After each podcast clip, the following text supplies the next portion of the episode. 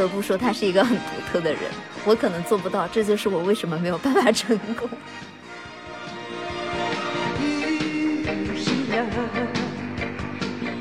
其实村上隆他自己就是很喜欢用超扁平和幼稚力这两个词语来形容自己的作品。就是通过发掘自己羞耻的事情，然后把自己的羞耻的部分描绘出来，呈现给大众。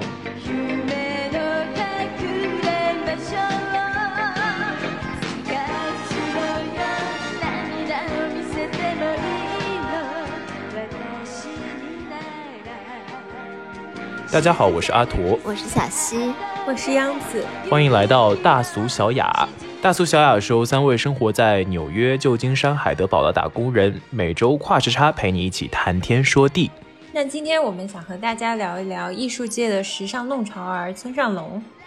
他呢是永远走在时代前沿，当年也是第一时间开了 TikTok、抖音。然后近期呢，也是第一时间登录了最近很火的某个 app 某 house，对某 house。我最近的乐趣之一啊，就是每天蹲点他的座谈会，看他要扯什么蛋或者聊什么鸡汤。不得不说，就通过这个某最近很火的这个 app 呀，我觉得我对村上隆的理解又多了一层，然后真的是开始有点尊敬他了。是的，阿驼天天在我们的群里安利，对，感觉他宛如被村上隆洗了脑一样。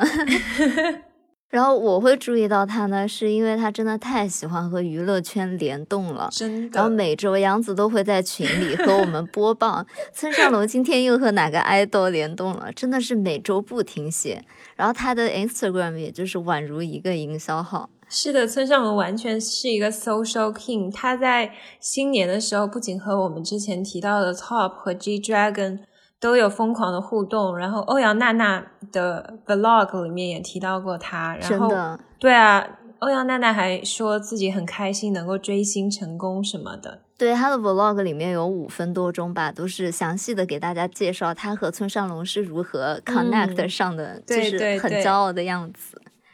然后最让我觉得惊讶的是，我甚至还在虞书欣的 ins 看到感谢村上隆的帖子，就感觉非常的破次元。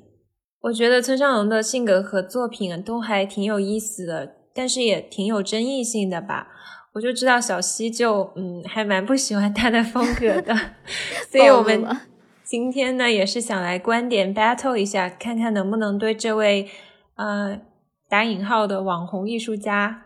有一些新的理解吧。嗯，那我们先让央子来简单介绍一下村上隆吧，也让我长长知识，看看能不能破解一下我的就是对他的固守的观点。好的，那我大概跟大家说一说村上隆的出身和背景。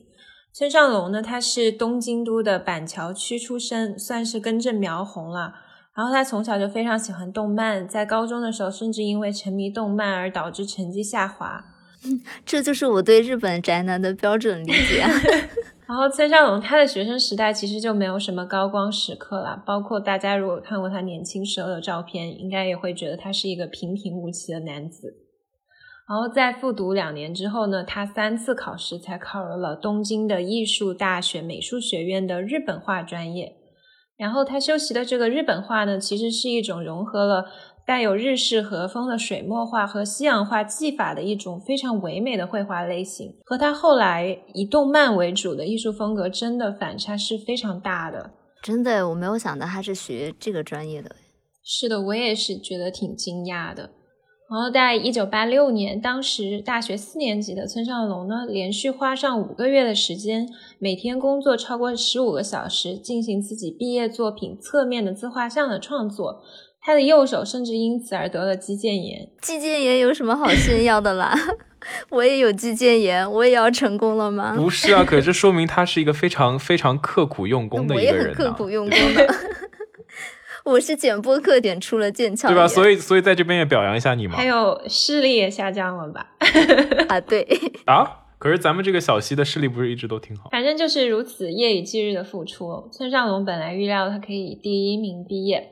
最后却只拿到了第四名，其实第四名也不错了呀。我就觉得他真的还从小挺志存高远的。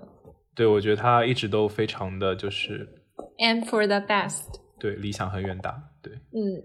然后到了研究所二年级的时候呢，村上隆就开始尝试用更加复杂的记忆和绘画材料来作画，然后他的肌腱炎就又复发了。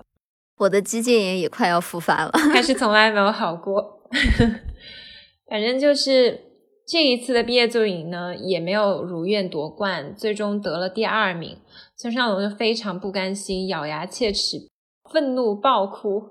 简直是太有画面感了，我脑中就立马浮现出日剧里那种系着必胜头巾的少年熬夜备考的样子。对，我就想吐槽一句，说第二名不是已经很好了吗？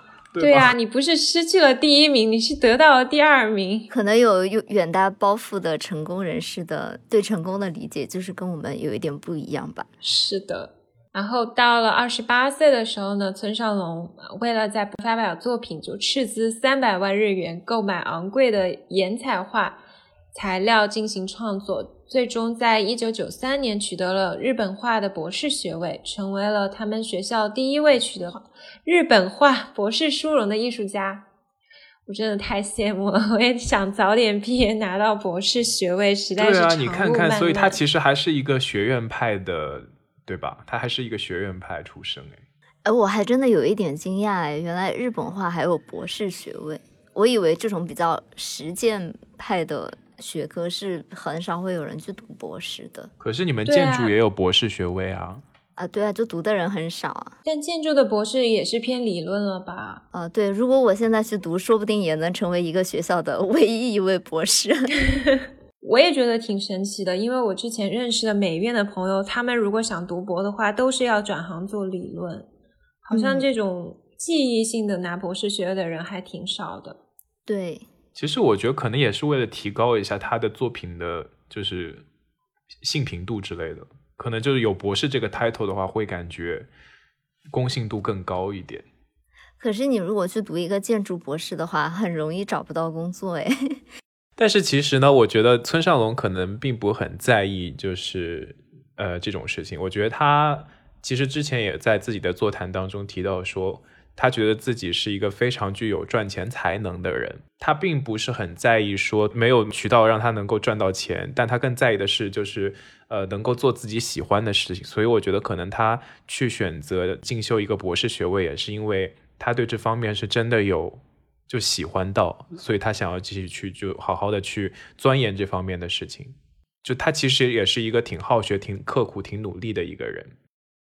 对啊，我其实嗯，对他的这个履历还挺让我有共情的，因为我觉得他能选择再继续读书，然后到那么大的年纪熬下来，应该是心中还是有一定想法的，不然的话有很多外物的。力量会让一个人动摇，然后会不断的怀疑自己。其实这个过程中，你很容易就会丧失信心，对自己的前途。对对，我们央子把自己的心里话全都给我们说了出来。对，因为你身边的朋友都在前进，你感觉自己一直在原地踏步，就是这种感觉。对对对。哎，那他是在日本的美大读的博士吗？嗯，对。那日本的美大是一个什么概念？东京它的五美大呢，是由开设在东京地区的多摩美术大学、武藏野美术大学、东京造型大学、日本大学艺术部和女子美术大学五所美术类的知名大学组成的。可能经常看日剧的朋友会发现，日本影视作品里面常常会出现一个思维发散的那种天马行空的角色，赌咒发誓自己要考上美大，成为艺术家。插画家这样子，所以对于希望从事设计艺术类行业的同学来说，美大就相当于一个造梦的摇篮。毕竟这些美术院校呢，为日本培养了很多活跃在世界艺坛的 creator 创造者，比如毕业于多摩美术大学的全川石花。哎，说到这个 creator 的概念，好像最近挺火的。你们对这个概念是怎么样理解的？对，我想大家可能就。最近会在那些某很火的那个 A P P 上看到很多日本账号会给自己标这种呃 creator，其实这是一个非常暧昧的概念，通过自己等身大的创造力呢，把自己的价值观通过这个艺术的表现手法进行输出，然后更有甚者呢，能够把这些呃产出呢完美的和客户的需求进行嫁接。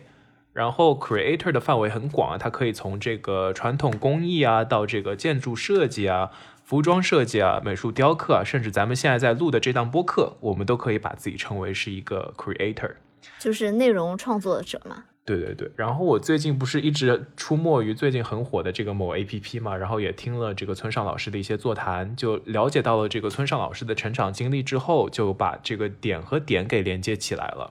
其中让我有一个印象非常深刻的点是，就是有一个东京艺术大学在学陶艺的男生和这个村上老师是校友啊，他问村上老师说自己现在在学陶艺，但是感觉到对自己毕业之后的进路非常的迷茫。然后村上老师就立刻数落这个学生一顿，说：“感觉你没有在好好学习啊，感觉你是不是对自己就是很有优越感，说自己进了美大，感觉我可棒了呢，再差我也是个美大生了，是不是有这样的侥幸心理？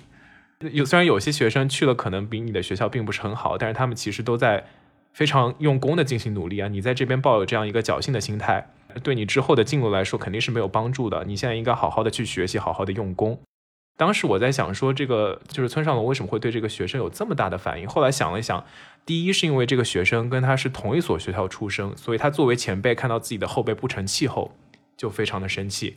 然后第二呢，村上他自己之前当了两年的浪人，对于这种轻轻松松考入美大的学生，但却在美大里荒度岁月的人，肯定也是非常看不惯的。嗯，也是感觉。好像现在很多的年轻人被这种赚快钱，然后赚热度、赚流量的这种概念有一些冲击到吧，所以有可能就是没有在注重自己内容的输出，而是一下就会想要怎么样获得流量啊，或或者获得变现。而且我觉得艺术圈其实跟娱乐圈有很多地方有相似之处，就是你到达行业顶点的人，好像是非常光鲜，可以名利双收。嗯，但是你在比较底层没有打入这个圈子核心的人，其实是过得非常的拮据的。它不像另外一些行业，比如说你工科啊，或者是一些实用性比较强的行业的话，它人相对会平均一些，而且你无论是走到最高还是在最底层，都不会差距这样大。嗯。对，那我们对村上龙可能还有另外一个熟悉的点啊，就是因为他让这个艺术变得更加接地气了。其实大家想到村上龙的话，我觉得大家第一个想到的肯定是他的笑脸的太阳花，然后他的作品里也是满满的那种 anime animation 的色彩。他从小也是非常的喜欢动漫嘛，所以很诚实的把自己对于这个日本宅文化象征性的这些漫画呀。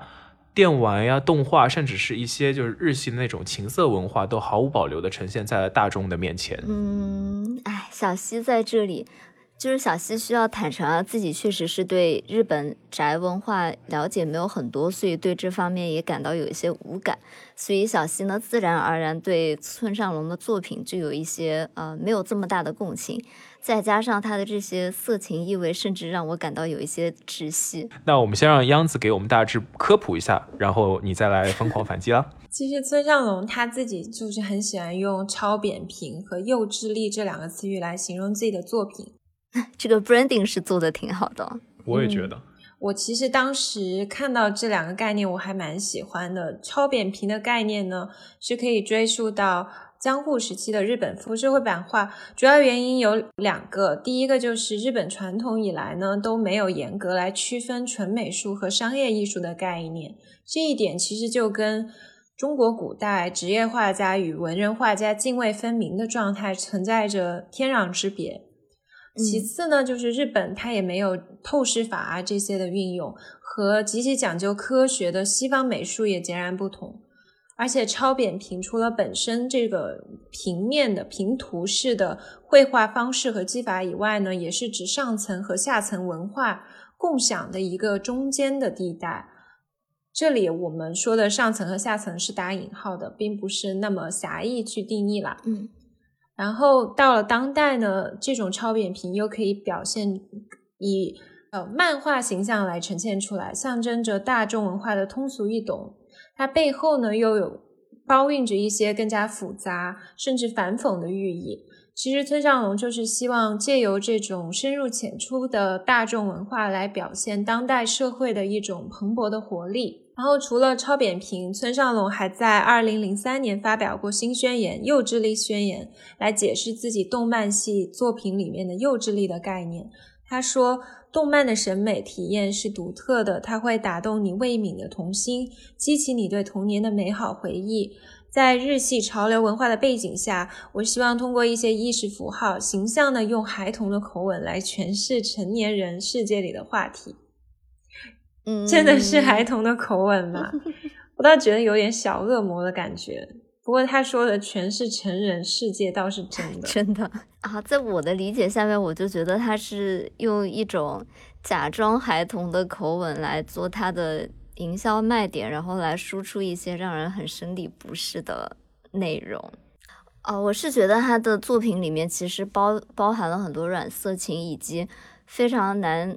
男性视角来物化女性的一些观点，但是他又给他套上了一个幼稚力的这样的一个外壳，让人觉得他是非常的平易近人，然后小朋友也可以看，非常有亲和力的这样的一个包装。你那个小朋小朋友也可以看那个讲的有一点，但是我觉得他的很多就是小朋友也不是给小，可是他那个我的 cowboy 不是给小朋友买的吧？对我不是说我的 cowboy，是说他的整个人的 image 是有一种。就是现在很多家长也会给小朋友买太阳花啊什么的，然后小朋友就会了解到他这个人，是吧？就是他，但是他其实背后推崇的又有很多软色情和成人的世界的意味在里面，所以其实不是，我就觉得还挺有争议的。嗯啊，那我觉得这个可能有一点点以偏概全啊，因为就是的确日本的这个动漫文化当中可能会存在一些软色情。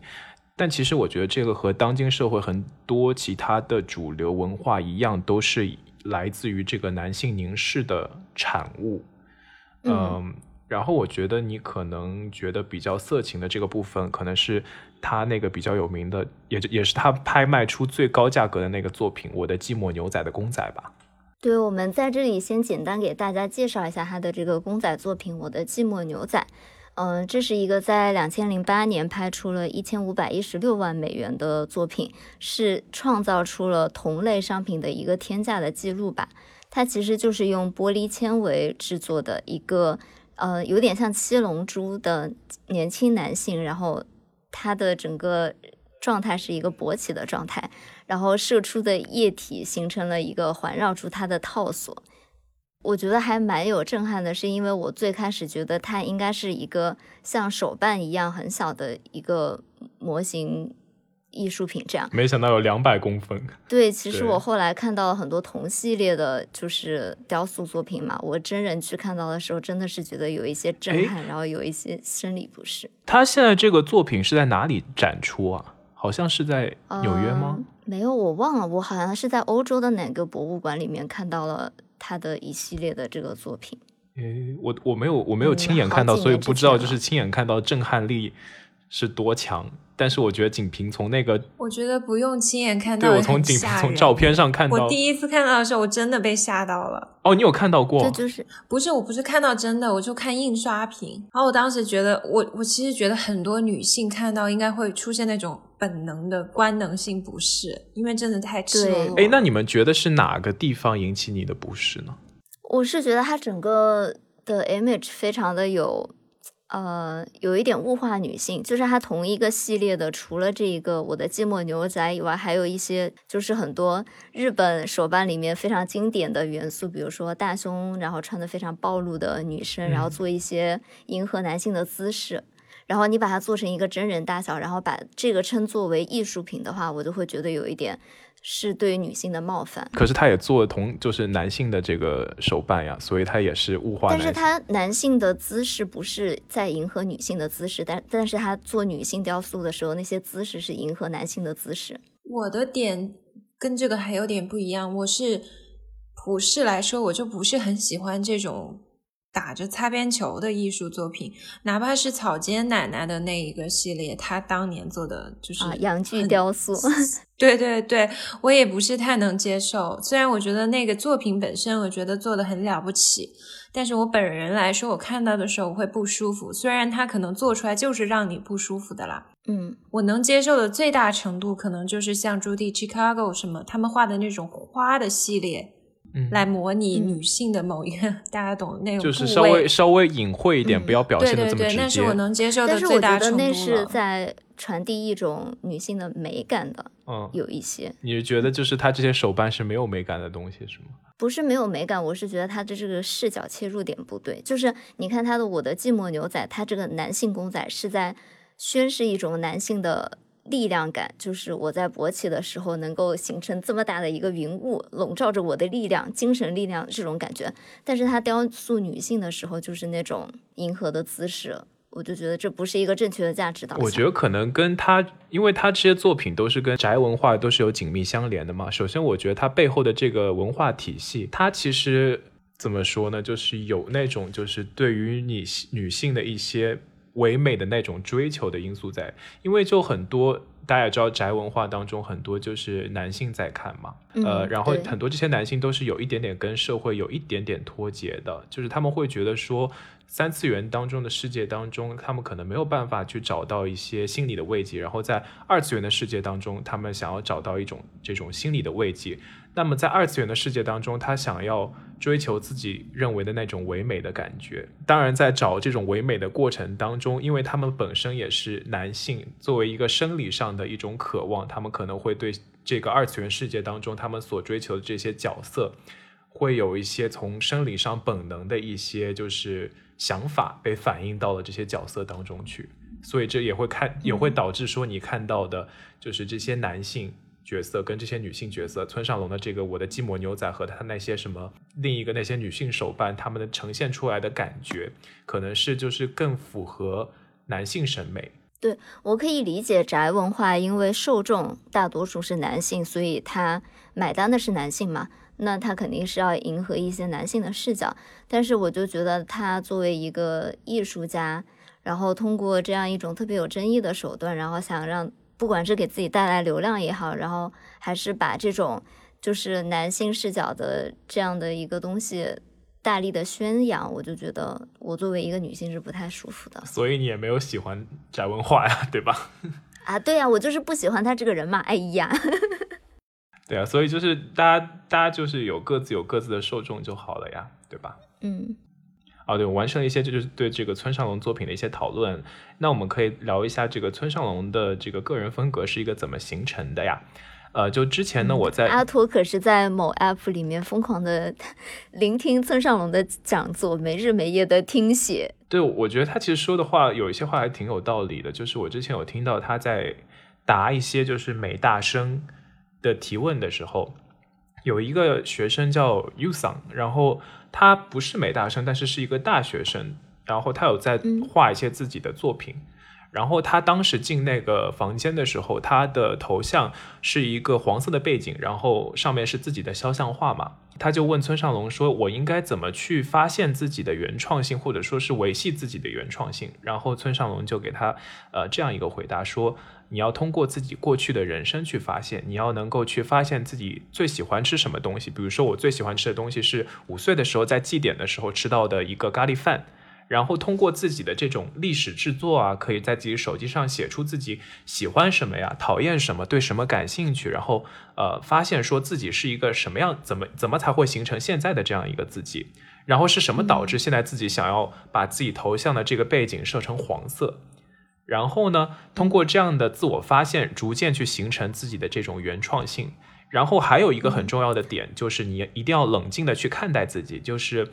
特别是自己感到非常羞耻的事情，没有办法和别人讲的东西，往往是你最强的东西，也是你自己的卖点。嗯，我觉得这个还挺有启发的诶，因为我觉得自从我呃上班了以后，而且就是现在的嗯科技非常的发达嘛，你想要去参照别人的东西创作是一件非常容易的事情，因为大量的信息每天涌入你的脑子，所以你很有可能就被别人影响了。然后我现在非常大的一个困惑，确实是我觉得我很难找到我在创作一个东西的这样的一个感觉。嗯，就很多时候我做出一一个东西了以后，但是我就立刻会反应过来，这是我因为看了什么东西，对，然后受到了影响，然后自己才做了这个东西，嗯而不是说我自己就是发自内心的想要做这件事情。对。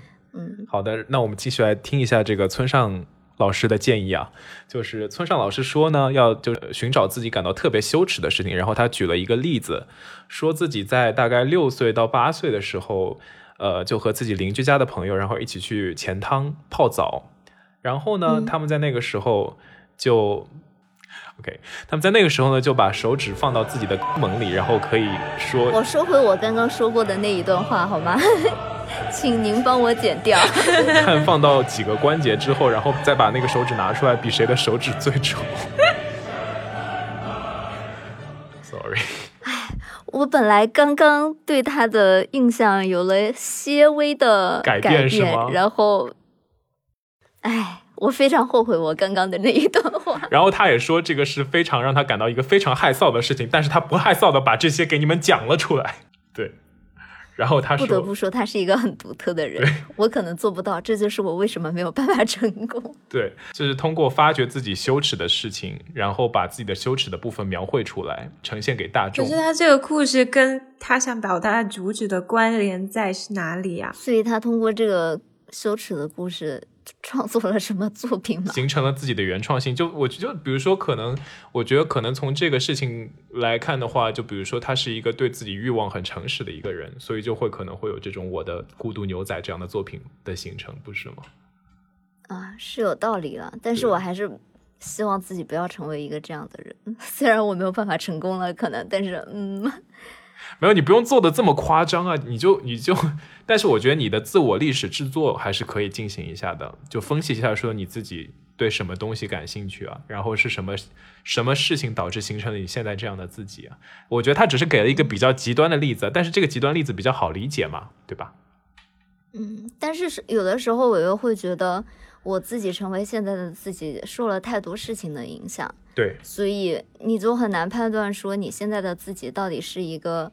原来的自己还是一个被别人影响了以后的自己，但是所以你要通过你过去的事情进行整理啊，就比如说你在发生一件事情之后，这件事情当中有哪些人一起参与了，然后那在这之前这件事情之前又发生了什么事情，然后你通过把这一一连串的事情梳理起来，你会发现说自己到底是通过什么样的一拳事件导致了现在这样自己的形成。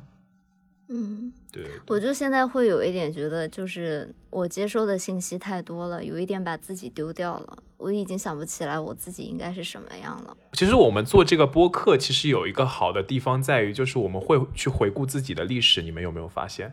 就是啊，有很多事情我都不记得了，但是你们帮我把黑历史都记录了下来。对，然后我们还把自己的黑历史就这样子，就是开诚布公的给大家讲出来。其实我觉得也是对我们就是形成自己的原创性啊，找到自己独特的地方也是非常有帮助的。然后尤其是对于你们两个在这种比较 creative 的一个行业，就是即将在这个 creative 的行业当中工作的人，对，很有帮助。但是会很善于。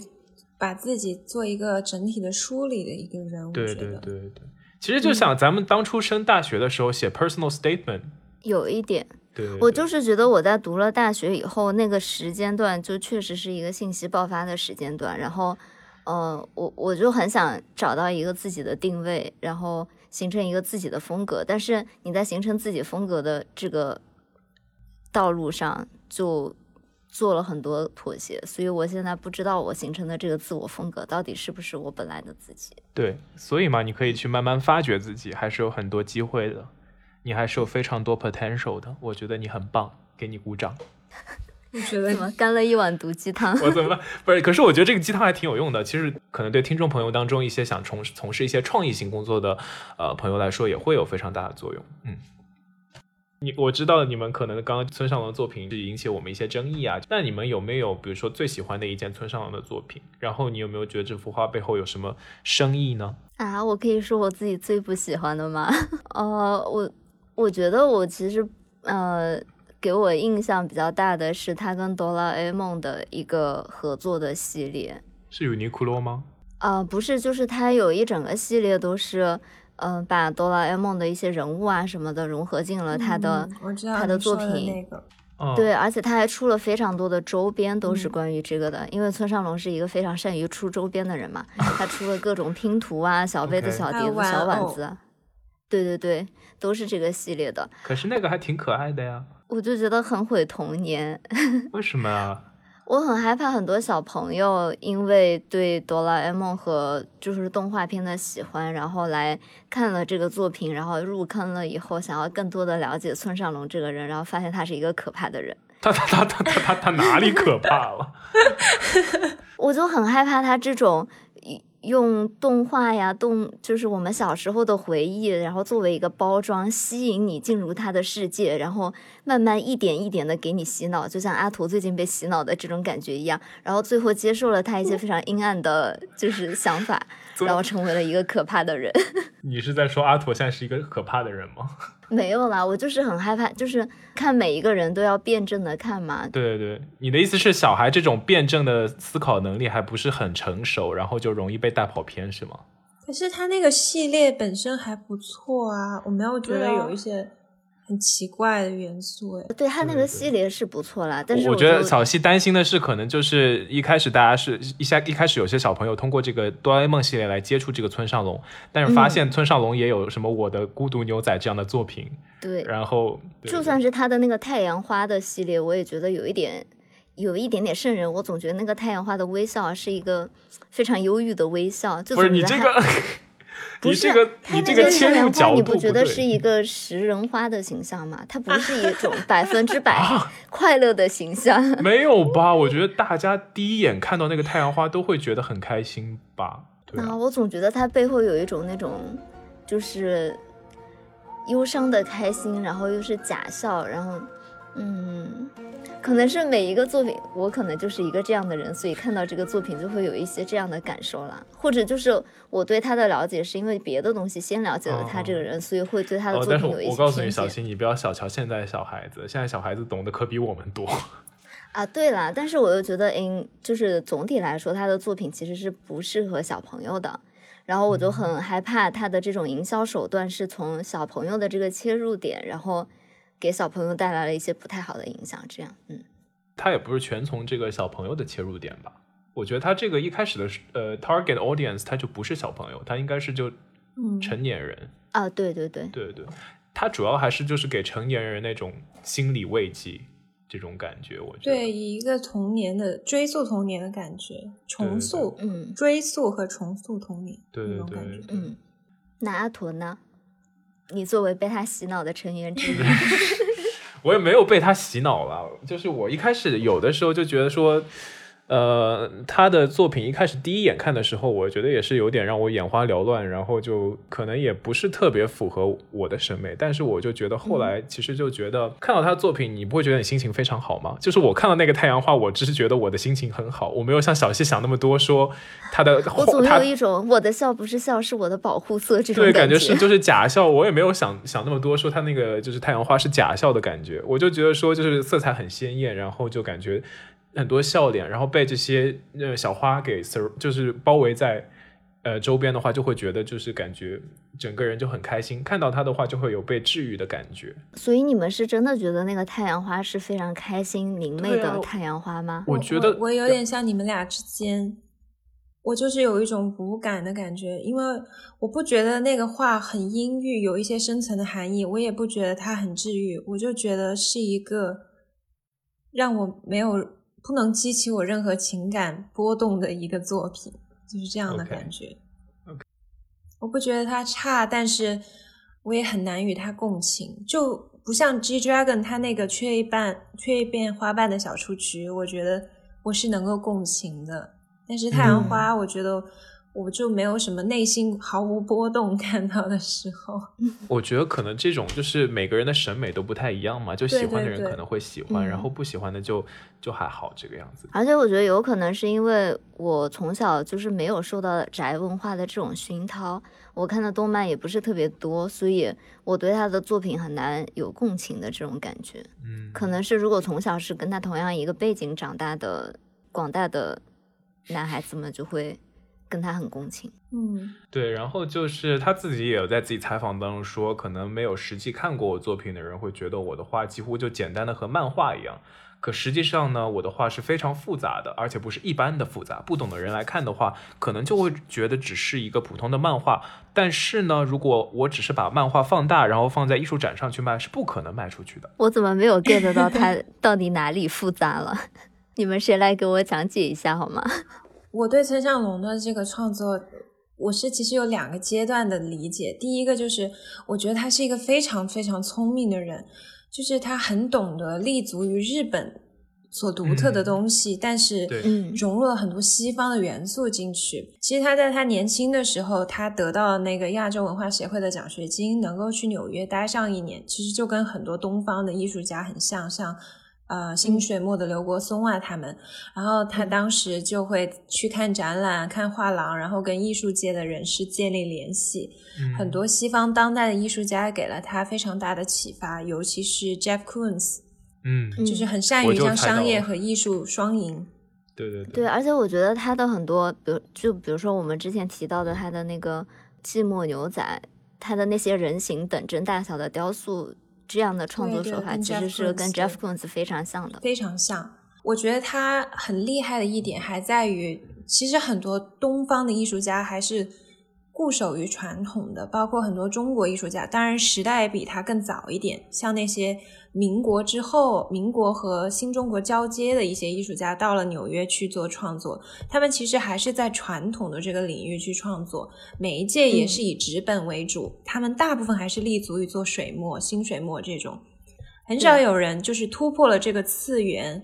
把一些其他领域，但是又属于艺术界的东西进行一种创新，他其实是做到了。所以我觉得这一点来说还挺了不起的，而且他也像战后的波普艺术家一样，非常懂得去营销自己，像 Andy Warhol 啊这些，就是会是一个艺术家的同时，也是一个非常成功的商人。然后我自己呢，我个人来说，我其实蛮喜欢他原来有一个系列，就是。嗯，以那个狩野派的屏风的那种很传统的日本画的感觉为背景，然后融入了一些像云烟啊、流水这样的动漫的一些元素在上面，就很能反映出它比较扎实的其实学院派的一个背景功底，它是有功底。对，我就觉得它其实并不是它。某些动漫作品表现出来相对平面化的一个形象，他其实是一个维度还挺多元的一个艺术家。对对，我们到时候也把这个图片放在我们的微博和 show notes 里面吧，大家可以看一看。我觉得你看到这幅作品的时候，会觉得对村上隆有一个完全不一样的理解。就像刚刚央子也说到啊，就是这个村上龙呢，他得益于这个自己的大学教育是有深入去研究过日本艺术史的，然后他的风格呢，其实也延续了部分日本绘画的这个平面的风格。然后呢，除了这个外在表现的一方面啊，就是内面来看的话，他其实他的作品当中有很多独特的日本文化的世界观。在二次世界大战之后呢，作为战败国的日本是普遍存在的一个这种自卑感的整个日本日本社会。然后在经历过这个八十年代、九十年代泡沫经济的破裂之后，然后以及这个东京地铁沙林恐怖袭击之后，整个日本社会都存在了一种这种 PTSD 创伤后症候群的这种感觉。然后很多人都就很沮丧、很丧、很自闭啊。然后他们呢就通过去向这个平面的漫画、动画里面去寻找这种可爱，去寻找这种疗愈。然后村上龙呢，他这种把传统的绘画风格，然后通过这个流行文化包装，然后这个流行文化当中呢，要自带这种疗愈的。感觉来进行加成，所以说他的这些作品从内来说，从外来说，在国际市场都是非常特别的。而且我还挺佩服他的一点，就是除了他的艺术创作风格非常的贴近大众、走入生活以外呢，他真的非常会自己营销自己的作品，以及把自己的作品商业化。就你看看他的 Instagram 和以及他在某 House 上面有多卖力的营销，就能知道他的商业化的水平有多高。是的，是的。那我觉得呢，在当今这个世界里啊，欧美的这个评价体系是有着绝对的话语权的。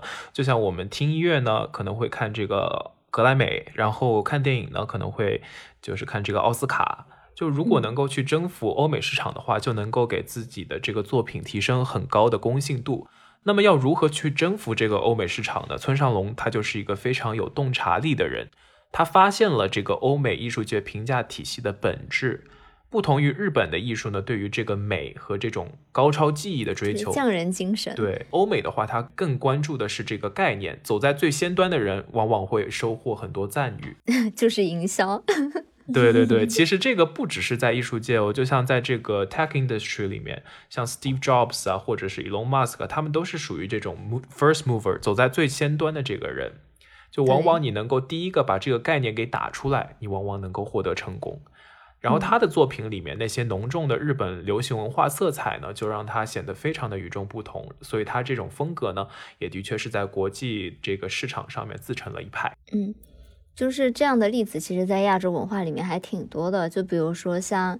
呃，最近非常大火的韩国导演奉俊昊，他也是，嗯，因为他的很多作品都在欧美的这个评价体系里面获得了非常大的成就，然后所以在亚洲文化里面也一炮而红。这样，对啊，其实 K-pop 也是一个典型了，比如说啊，都已经快十年了，《江南 Style》，其实算已经那是十年前的歌，对呀，快十年了。应该是一一年左右的歌吧。天呐，怎么突然偏题了的感觉？对我为什么对这个印象很深呢？因为那个时候 K-pop 在欧美还不算一个非常主流的文化。对。但是我当时有上一节 ballroom dance 的课，我们那个老师，我大一的时候，嗯，竟然放了《江南 Style》给我们跳。天呐，这个场面也是非常的违和啊！你要怎么 怎么在 ballroom dance 里面跳 Gangnam Style？对，我把 Gangnam Style。对，是鸟叔，他其实也是伯克利毕业的，他很善于结合了，把这种西方的元素，这种舞曲啊这些。哦，真的，啊，鸟叔是伯克利毕业的。包括最近的有 Blackpink 和 Selena Gomez 还合作那个单曲 Ice Cream。啊，他们还有跟 Lady Gaga 合作。对，Sour Candy，我们是不是该拉回来一下？The Sour Candy，对他自己呢，还就唱歌了。你倒是给大家先表演一个嘛，然后进行一个漂亮的转折，快。哦，，A Sour Candy，我是唱哪个？Gangnam Style 还是 Sour Candy？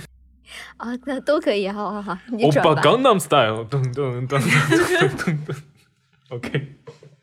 行了，行了，行了，OK。言归正传啊，那他除了呢，就是在这个欧美的评价体系当中寻找话语权呢，他还通过成立自己的 Kaka Kiki 这个公司啊，在东京、纽约还有洛杉矶作为据点，然后负责他的艺术的商业化运作。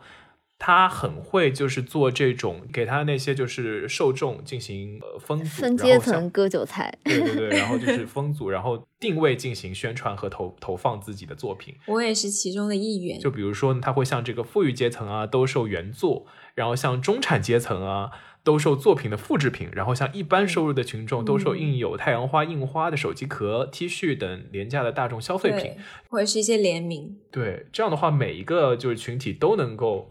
就是去买到他的作品，然后每个群体对他艺术的喜爱，他都能够把这些喜爱变成钞票。这感这感觉 就是那种很会搞事情的艺术家的共通点啊。对我感觉好像日本的艺术家就很会搞这种事情，就比如说像川久保玲。它的这个整个服装帝国就分了非常非常多的线，它的主线都卖的特别特别的贵，然后稍微中层一点的线就可能是几千美元一件衣服，这样就是中产阶级也能消费得起。然后呢，它还会开一些特别就是小爱心副线，然后你在淘宝上都能买到几百块钱一件 T 恤这样。有一段时间我就还挺想买它和 Converse Play 的那个系列的小白鞋。啊，对。然后我还问我在我们群里，小西就说居然也要买，成功帮我省下了一百多欧。但是呢，你没有想到吧？小西自己悄悄的买了。我的天呐！哎呦！好吧。后来我好像有一次，呃，在大都会还是哪里？哦，对对对，他之前前几年不是在大都会举行了一个大型的服装回顾展吗？哦，有吗？村上龙？对，不是川久保玲，川久保玲。然后。他在博物馆里面还在卖他的那个爱心 T 恤，然后我就一不小心没有抵制住这个攻势，被割了一波韭菜。所以说，并不是衣服和鞋本身不重要，是看它摆在哪儿。如果摆在大都会，照样 也能被割韭菜。就是激起你的消费冲动。我现在犹豫，我是不是应该再去下单一下那双鞋？不了不了，我都跟你讲了，这是割韭菜了，你还是不了不了。我觉得他很聪明啊，这样的话就是像那种就是富裕阶层也会觉得说，哦，我买的东西能够保留我的特别性，我的独特性。然后中产阶层说，就。就是每个阶层都有够一够就能够得到的感觉，对对对对对，都照顾到照顾好每个阶层的情绪，这种感觉就非常非常的聪明。对，然后就是呢，他还非常的会进行营销。其实一个好的营销还是非常重要的，就好比像这个星巴克在日本的认知啊，就是这个时尚弄潮儿的咖啡店，就是其实 它在很多地方都是在韩国也是，对对对，在在以前的中国也是啦，我记得我现在也是吧。现在还好，但是因为中国现在有太多好的咖啡厅了，而且就是那种小众的网红咖啡厅很多，所以星巴克就不太行。但是在比如说十几年前的中国，星巴克真的有一种时尚弄潮儿的感觉。因为一个好的营销可以制造这个认知的差异，在商业场合下的话，能够把这个商品和服务的认知度进行提升。然后村上龙呢，他也是把这个营销在这个艺术场景下运用的是如鱼得水啊。因为他走在艺术界的前沿，然后又能够非常好的理解这个市场的需求，这是非常难得的。他是真的把欧美这一套营销体系学得如鱼得水，然后带回了日本。超级对对对。然后我觉得，嗯，他清楚的能够理解到，说在艺术界背后其实也是有一套完整的商业运作体系在背后的，像这种营销管理、运输，样样都不能缺。我觉得他还意识到说，就是。在艺术家的成名的道路上，像这种艺术的评论家的地位也是非常重要的。所以能够去呃，比如说拿下一些艺术家，然后让这些艺术家帮助自己进行呃转折和这个推崇的话，他自己的艺术之路也会变得豁然开朗。嗯嗯，其实就是混了一个圈子。对对，非常聪明的一个人。那村上龙其实就像阿驼刚刚提到的，他对市场运营很有一套嘛。所以他也跟很多潮流品牌有过合作的经历，包括很知名的有呃，Supreme 和 Vans，他有帮他们设计过滑板，然后也跟 Off White 的品牌设计师一起合作推出过联名系列，其实就是前段时间在 LV 的上海大秀上让吴亦凡背上巨型人偶的那个人。他最近还让吴亦凡穿了纽约的。就是摩天大厦穿一身在身上，哦，他不是让吴亦凡啊，就是他们最新的那个系列，可真是太酷了。然后村上龙呢，还跟优衣库有合作，就是将自己的艺术符号和哆啦 A 梦形象放在一起，就像刚刚小溪说过，给他带来心理阴影的那个 印在 T 恤上。这怎么？我觉得大家都很喜欢啊。讲实话，我也愿意买一下。你看，这种就是危险的信号，大家都愿意买一下，大家都愿意给小宝宝穿一穿，然后啊，就帮他无形的宣传了。不是给小宝宝穿啊，给我们自己穿啊，不是给小宝宝。可以做睡衣。然后他设计的太阳花印花的哆啦 A 梦玩偶，也是一经上架就在全球的门店销售一空了。但是在所有这些联名中间，最出圈的其实是应该是二零零三年他和 LV 的那个合作做的那个 LV 哦，那个对 Murakami 印象超深，Multicolor 系列的手袋，然后中间有樱桃啊、樱花字母包啊等等，嗯，覆盖面非常广，然后整个这个系列畅销长达十三年之久。嗯，我记得那个时候好像是不是他把那个 LV 的那个文案改成了他的那个太阳花？没有，还是加了颜色。讲实话，我觉得他设计那个系列还挺好看的。对，比 Jeff Koons 那个那块那那个系列，而且这个系列应该也是二手店里面现在很火的 LV 的卖的比较贵的一个系列了，经久不衰。对，我觉得他那个还挺特别的。对，有。余钱的话也愿意去收一下，感觉你看又要被割韭菜。其实我们才聊了，我们才聊了半集，杨子就已经被割两次韭菜。其实我真的很喜欢这种联名的东西。然后在很多喜欢村上隆的名人中间，最出名的应该是 Kanye West 的侃爷。侃爷。然后他们两个呢有多次的合作，譬如说村上隆就在二零零八年为侃爷的单曲《Good Morning》指导拍摄音乐短片。我好像记得那个 MV。对，然后 Kanye West 还表示说，我很欣赏他，他充满魅力，光芒四射。这能不光芒四射吗？全都是太阳花。而且我觉得村上龙也是真的是非常会挑选有名的人进行合作。比如说之前 Billy 很火的时候，他也跟 Billy 和优衣库一起联名了一个太阳花的系列。Billy 现在还很火，哦，对，他现在还很火。他可能是花很多的时间每天在网上冲浪吧，所以才能够精准的认识谁谁谁最近很火。就比如说最近虞书欣很火，他也能跟虞书欣搭上线。我觉得他就是掌握世界的潮流。他每个国家很火的人，他都能够跟他们就是。他超级，因为他会去点赞什么 Black Pink 的账号啊这些。啊，对对对。那是那是什么导致这个村上龙如此的注重自己作品的商业价值呢？他在自己的采访当中提到说，呃，在村上龙年轻的时候，对于创作这件事情理解还不够，曾经很多年呢都觉得自己是有无限的才能，然后当然相信自己是非常重要的，但是比起这些更重要的事情是，呃，你作为一个职业者所表现出的作品能不能变现为钱，能否在这个社会当中产生价值，在人际关系当中产生价值，忽视人际关系的这种艺术作品啊，就算是纯粹艺术，可能也没有办法被传播或者认知。那么我就想在这边就是问大家一下了，就村上龙认为说这个作品能够在能否在这个社会当中产生价值是非常重要的。那你们说，呃，那你们就认为说这个作品创造价值应该去怎么进行理解呢？嗯，我不知道他这里说的价值是的定义是什么？他这个价值是钱吗？就是变现吗？我我觉得他可能是一个呃活明白了的人吧，就觉得。呃，不管你自己喜欢的东西是什么，那自己能讨一口生活也是非常重要的。所以他就是有在努力把自己作品变现的这个事情。但是同时，我又觉得，嗯，他为了让自己的作品变现，然后去迎合大众的口味，创造一系列的有争议性的作品，这是一个积极正面的对大众的价值的引导吗？我就我就觉得他对价值和社会价值的这个定义，可能跟我的不太一样吧。嗯。其实我跟小溪有相同的观点，我就觉得说，他所提到的这个价值的定义应该怎么去定义？如果只是单单是钱的话，那我觉得他这套逻辑是合理的。就是因为虽然这个钱可能不是全部，但是一个不卖座的艺术家的确是没有办法可持续的去呃去创造一些新的艺术作品，然后进而去创造一些价值。但是我觉得可能价值的定义应该没有这么的狭隘。就我觉得价值可能要分种类，比如说呃像那种。比如说，有一些艺术作品，它有价值，是因为它反映了一些社会问题。就像我们，就像我们可能之前知道那个，就是，就比如说达达主义。然后呢，还有一些作品的话，可能就是单纯的进对一些美好的事物进行这种描绘。那么他们能够留存下来，他们的价值是属于他们把那些美好的东西给记录下来了。然后还有一些作品呢，可能只是因为他们有一些非常呃新的一些一些概念，就是给整个这种艺术思思潮带来一些就是革新这种感觉，它也是价值。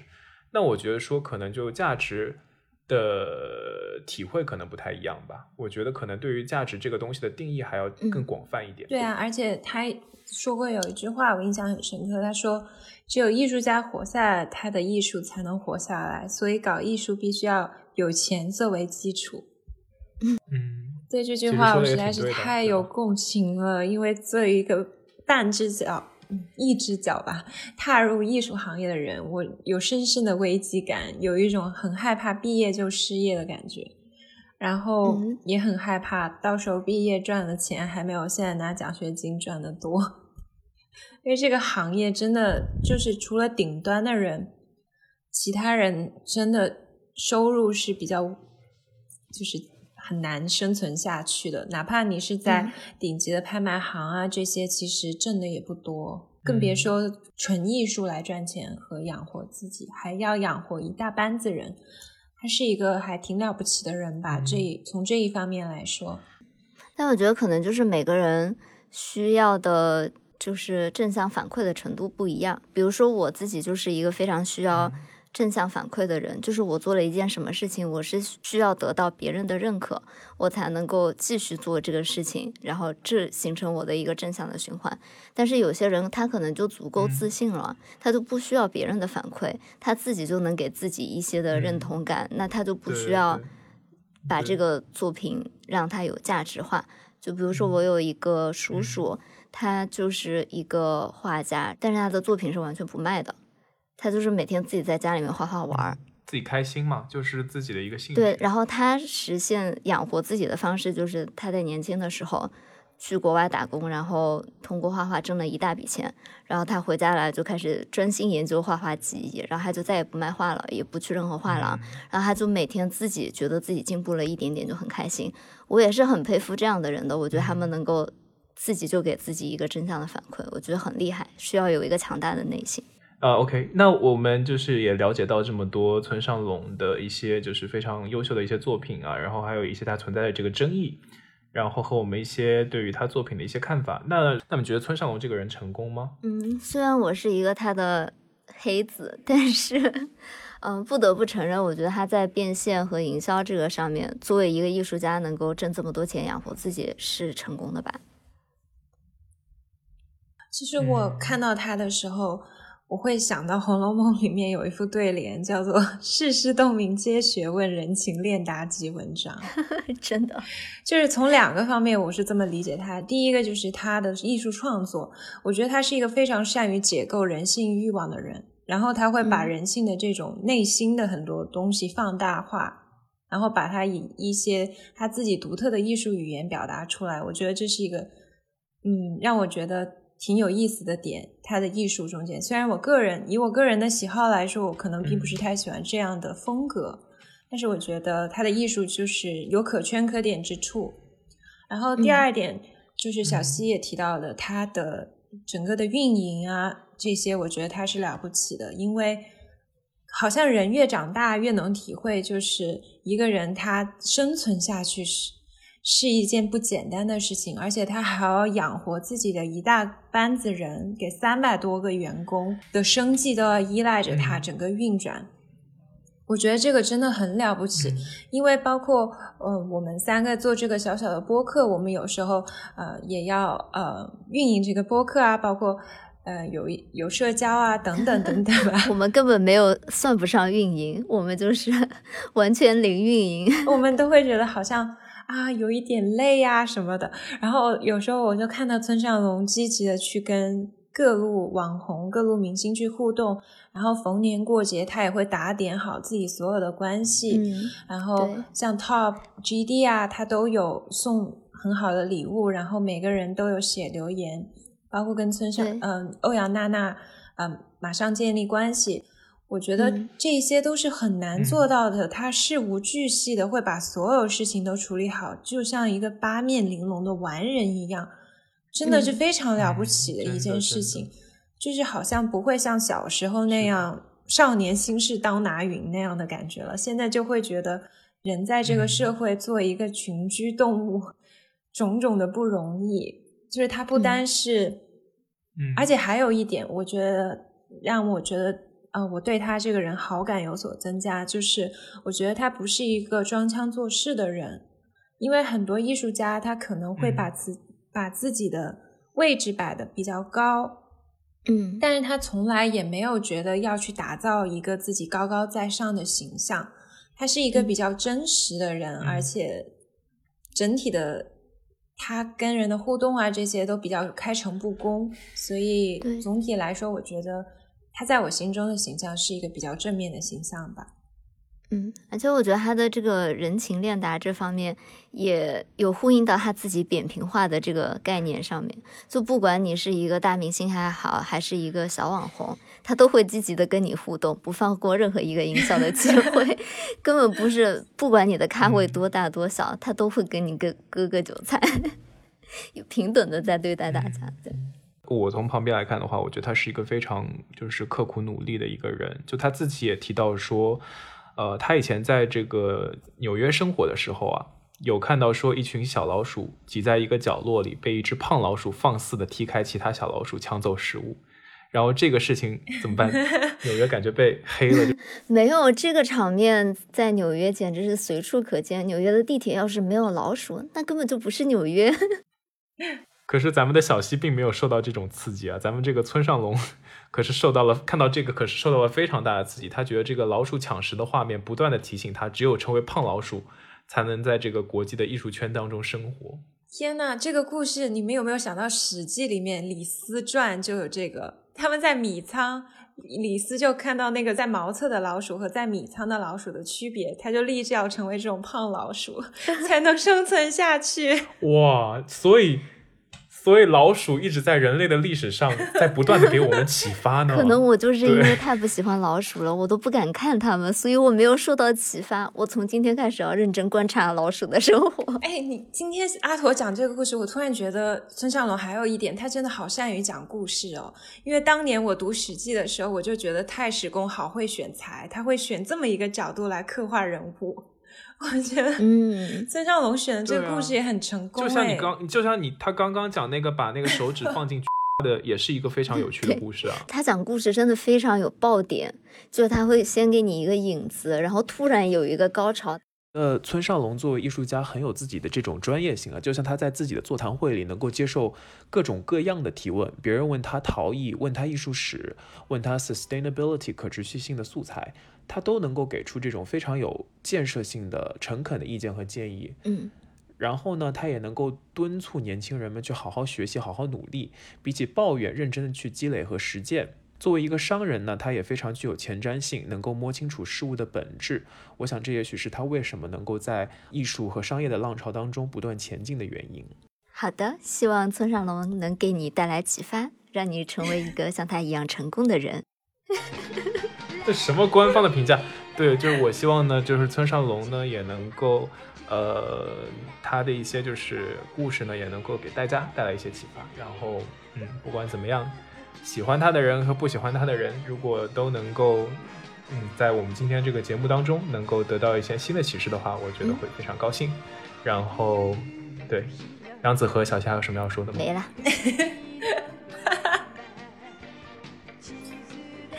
行吧。好，那今天的节目就到这里了。然后喜欢我们节目的朋友要记得和自己的家人和朋友进行分享哦。你是现学现卖了一波村上龙的营销吗？希望您能早日成功。对，然后也要记得，呃，欢迎大家也经常在小宇宙的评论区和我们进行互动。好的，呃，那。哎，听众朋友们，如果对村上龙有一些什么感兴趣的问题，也可以在小宇宙的评论区和我们进行互动哦。然后也可以在小宇宙、喜马拉雅、QQ 音乐还有 Apple Podcast 订阅我们的节目。如果觉得我们节目非常不错的话，那请推荐给你的家人和朋友，让他们也来就是和我们一起互动、交朋友。今天又是阿驼努力营业的一天，是的大家给他一点鼓励，给你点赞。谢谢大家，今天节目就是这里了。我是阿驼，我是小齐，我是央，我们是大俗小雅，下周再跟大家见面喽，拜拜，拜拜。